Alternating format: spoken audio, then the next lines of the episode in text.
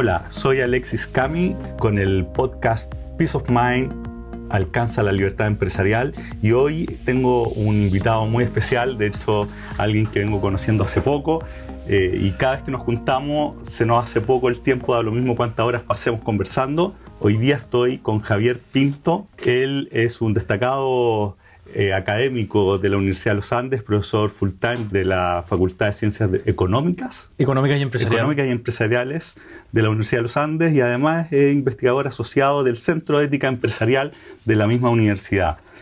Y está invitado hoy día acá. Hola Javier. ¿Qué tal?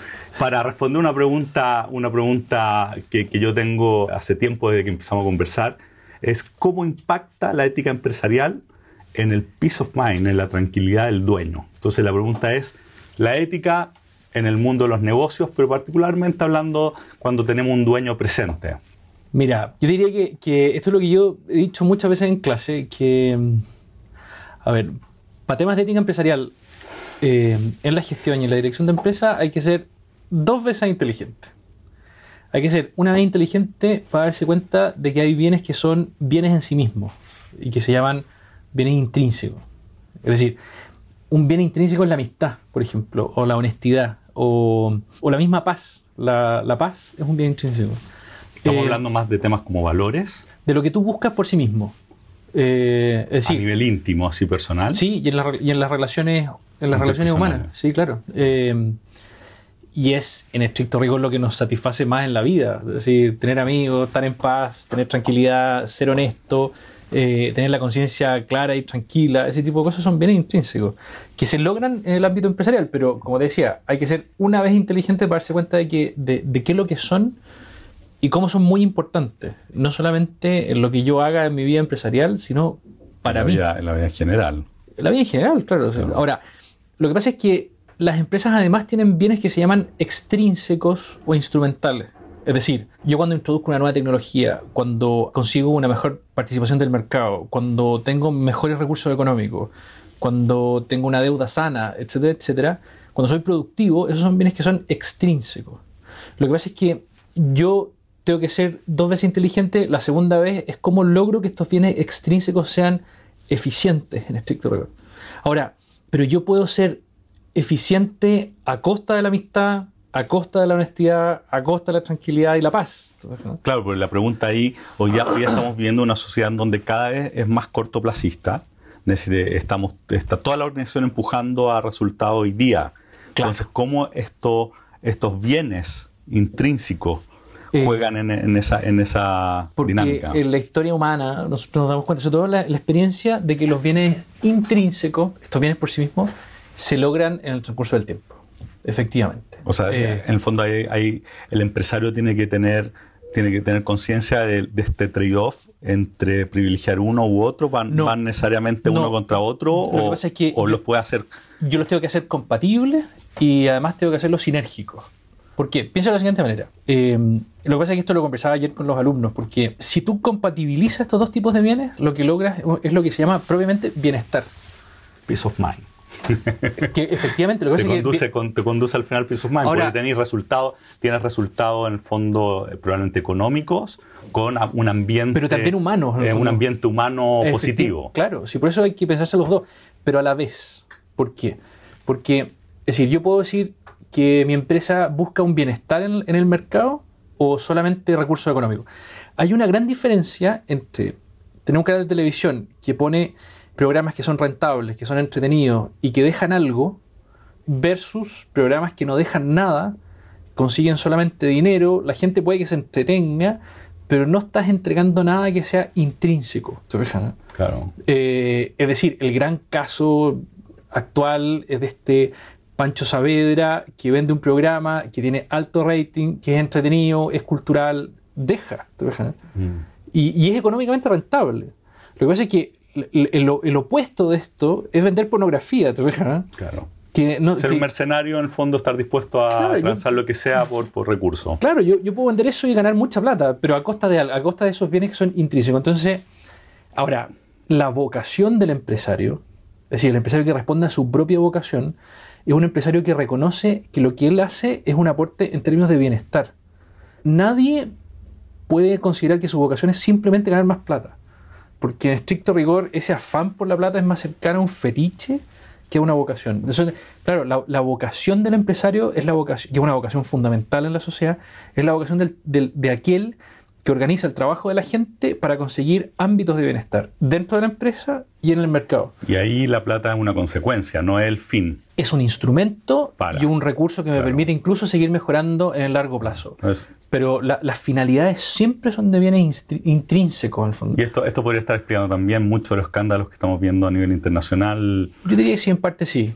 En parte sí. Sí, porque, porque cuando yo estoy comprometido con ciertos bienes intrínsecos hay ciertas cosas que yo no hago, que me pueden conseguir más plata, pero que yo no hago. Y, pero tampoco uno puede ser, es decir, uno tiene que ser bastante inteligente para darse cuenta dónde puedo aportar y cómo ese aporte puede ser rentable. Entonces tampoco no es tan sencillo. Eh, lo que pasa es que hay un riesgo importante en defender la ética empresarial y, paralizar a la gente. Si no haga nada. No, no, no, no. Yo voy a buscar productos y servicios y formas de trabajo que sean súper rentables, pero que además eh, logren ciertas condiciones de bienestar real. Y eso eh, implica hacer una pega algo mayor, pero más satisfactoria para el, empresario que la hace, naturalmente. Claro, pero la, pregunta ahí, yo no, me imagino un empresario al que, al que yo le diga, eh, en el fondo, mira, está este camino que, que va a tener resultado económico y además vas a tener en, el fondo estos bienes intrínsecos bien desarrollados, que me diga que no, que prefiere solamente eh, extrínseco, en el sentido, en el sentido ah, que, que, en el fondo, en el fondo yo creo que hoy mucha gente se, se, empieza a mover hacia, hacia olvidarse de, de los bienes intrínsecos, como, como, como está haciendo tú la distinción, porque hoy día en el fondo se ven, se ven en una, en un, enfrentados a una competencia que hoy día es salvaje. Entonces, entonces dice, bueno, estoy preocupado de sobrevivir, ¿qué me voy a preocupar de, estos otros bienes que son más superiores? ¿Qué les dirías tú a un empresario que está en esa situación? Sí, se entiende. Porque, claro, en el fondo la ética empresarial se resuelve eh, no en las declaraciones de valores ni de principios, sino en las decisiones cotidianas que son difíciles. Eh, esa es una primera cosa. Ahora, lo segundo es que uno debe tener ciertos hábitos respecto de, este, de esta, eh, que refuercen estas buenas decisiones. Que esto es lo clásico que aparece en Aristóteles, que se llaman virtudes en estricto rigor. Que yo tiendo a pensar bien, a pensar bien en el sentido de, estar bien orientado. Eh, y eso se, eso, eso se refuerza no solamente con estas capacidades, estos hábitos que puede tener el mismo directivo, el mismo empresario, sino también por la cultura. Porque una cultura que promueve una actividad empresarial orientada hacia bienes de este tipo eh, es una cultura que permite, le permite a la gente estar eh, en sintonía con, con, la, con, la, búsqueda de productos, servicios y formas de trabajo que sean de, bienestar. Ahora, ¿cómo la cultura puede hacerlo? De muchas maneras distintas. Si mira, piensa en un Ferrari. El, Ferrari es un producto rentable, muy rentable pero además tiene una serie de características que son bienes intrínsecos, es decir, el diseño, eh, la belleza del auto, la comodidad, eh, la utilidad, no tengo idea, pero, pero entonces, claro, si la cultura empresarial empieza a reforzar ese tipo de cosas, fantástico, muy bien. Lo que pasa es que a veces la cultura empresarial ha hecho precisamente lo contrario, porque quizás, lamentablemente, en algunos programas de formación, algunos pregrados, algunos MBA, lo único de lo, de lo que se habla en esos contextos es de aumentar la rentabilidad. Claro. Cuando el empresario, claro, está preocupado de aumentar la rentabilidad, pero el empresario también tiene que estar muy convencido y muy enamorado de su producto y de su servicio y sentir, eh, sentirse orgulloso de hacer lo que está haciendo. Yo estoy seguro que el dueño de la Ferrari, cuando ve el resultado del auto, en el auto, dice, bueno, muy bien, y eso, eso es vocación, tiene que ser palpable. Es súper interesante lo que estoy planteando. De hecho, habla muy bien con lo que nosotros hacemos en, en Transvalue Partners, en el sentido que trabajamos con el empresario desde la visión que él tiene, en el fondo desde el why, del por qué lo está haciendo. Y ahí, bueno, lo, hemos hablado en otras veces y dicho nosotros en otros capítulos hemos conversado de, de lo que... por ejemplo, la charla está Start with Why, que hablábamos de, de, Cinec, como él muestra en el fondo que cuando tú partes desde de, esta visión que tiene que ver desde, este objetivo bienestar, tú lo que haces es atraer otra gente que está en la misma sintonía y, eso, eso hace que el fondo se genere un montón de cosas buenas en esa dinámica y que no todo sea plata, porque cuando no es solo plata para la empresa, tampoco no solo es plata para la gente que trabaja ahí. Entonces, al final puedes tener una organización que en el fondo está buscando un propósito más alto, con costo incluso más bajo en términos eh, de, recursos humanos. Incluso. Efectivamente. Yo tengo, por ejemplo, yo, yo, estoy, yo soy director en una, una ONG en donde hay talento pero buen, impresionante y, y la gente tiene remuneración más baja porque tiene, tiene en el fondo está compensando tremendamente el, eh, estos bienes intrínsecos. Ahora, yo, yo, te diría otra cosa. El, hoy día una de las discusiones interesantes que hay en el mundo de las ciencias de la administración es esta nueva generación, son los millennials. Y una de las características que tienen estos cabros es que, de las características muy positivas, es que les interesa trabajar en, en, pegas que tengan sentido. Y resulta de, claro, ahí la ética juega un papel muy importante, porque la ética no es una ética restrictiva, en el fondo de impedir que usted haga ciertas cosas malas, sino demostrar lo bueno que es hacer, las cosas bien. Claro, ciertas actividades que son... Es interesante. Eh, lo que está diciendo porque, porque en el fondo, y de hecho una pregunta que te, te iba a hacer en términos de si, si tú ves que esto viene intrínseco está siendo en el tiempo, estamos está siendo más importante o menos importante. Y quizás parte, parte de la respuesta puede ir por lo que estás diciendo tú, que los millennials van a estar buscando eso, o están buscando eso. Yo, los veo un poco aburridos del, del, del discurso sobre la, la, pura rentabilidad. Yo creo que, que, mm, que, un empresario que no pertenece a esa generación y que tiene un poquito la urgencia de convencer a estas nuevas generaciones de profesionales, puede aprovechar estos recursos del relato ético, de la ética empresarial, para darle sentido, este sentido de bien a los productos y servicios que está poniendo en el mercado. Eh, se conecta desde el propósito, no desde, la transacción. Claro, pero no es, no es solamente un propósito que, es sexy, ¿te fijas? Sino que tiene, tiene contenido. Eh, que en el fondo cuando yo estoy poniendo un producto en el supermercado, en la góndola, que es alimenticio de verdad, que permite que bajen los niveles de, diabetes en, en Chile, que promueve, no tengo idea. Entonces digo, mira, eso es un propósito correcto, porque la salud finalmente es un propósito, es un buen propósito, es un bien en sí mismo. Claro. Nuevamente, lo que pasa es que yo como empresario lo que tengo que hacer es estar pensando cómo logro que la entrega de ese producto, que es un producto bueno, que tiene que ver con la salud, es además rentable. Claro. Y que además mejora la cultura, que la gente come mejor, que no. ¿Te fijas? Entonces, en la televisión pasa, pasa, eso, en la ropa pasa, en la moda pasa lo mismo en la, en la, en la comida, ¿para qué decir? Eh, en los servicios en general. Es decir, mira, uno se puede empezar a pensar la ética de esa manera. Porque, porque en el fondo, la ética empresarial no es ética filosófica, porque la ética filosófica se preocupa, se preocupa solo de entender por qué la salud es buena, te fijas, ¿no? El, el, que se dedica a la ética empresarial, además de entender por qué la salud es buena, tiene que entender cómo se transforma en, una, en un producto, en un servicio y en una empresa. Claro. Y ordenar. Que tenga rentabilidad y que tenga que en el fondo que cumpla todo. Porque esto no es una ONG. Claro. Esto tiene que ser rentable. Lo que pasa es que podrá suceder que en algunos casos no sea tan rentable. Claro. Que yo quizás gane, tenga la posibilidad de ganar mucha más plata vendiendo productos que son malos. Pero la idea es que usted no haga eso porque, porque... En el largo plazo cuando, va a pagar. En el largo plazo usted mirará su vida hacia atrás y dirá, mira, sabes que en realidad no fue tan satisfactorio ser un, empresario. Quizás hubiese sido mejor aportar a la sociedad de verdad, de otra manera, y ganar un poco menos. Ahora, yo tengo la impresión de que este discurso en esta generación joven calza bastante bien. Eh, y se ha transformado, como te digo, se ha transformado en una forma de, reformular también ciertos aspectos de la, dirección de personas, de los recursos humanos. ¿eh? Eh, adecuar la cultura de las organizaciones a estos cabros que están súper formados, que tienen, que tienen, en los que se ha gastado una fortuna en, educación, que tienen mucho mundo y que tienen ganas de aportar, pero que a veces no encuentran dónde ni cómo porque, porque se aburren. Ahora, esto tiene algunas consideraciones que también son negativas, no, no, es una generación de oro, pero hay que hablar con los güeyes que uno tiene. Entonces dice, bueno, esta es una forma de, este, entenderlos y enganchar, claro, meterlos en la empresa, meterlos bien en la empresa y, de, pasar a mejorar la, cultura de la organización. Entonces lo que estamos diciendo es que, es que en el fondo si el empresario Primero tiene que partir, me imagino que desde el empresario, en términos de que tenga un propósito que sea más allá que ganar plata. En fondo eh, hay un propósito de bienestar que ese después se tiene que traducir en acciones concretas dentro de la organización. Doblemente eh, inteligente. ¿Cuál es mi bien intrínseco de esta empresa eh, y cómo logro hacerlo rentable?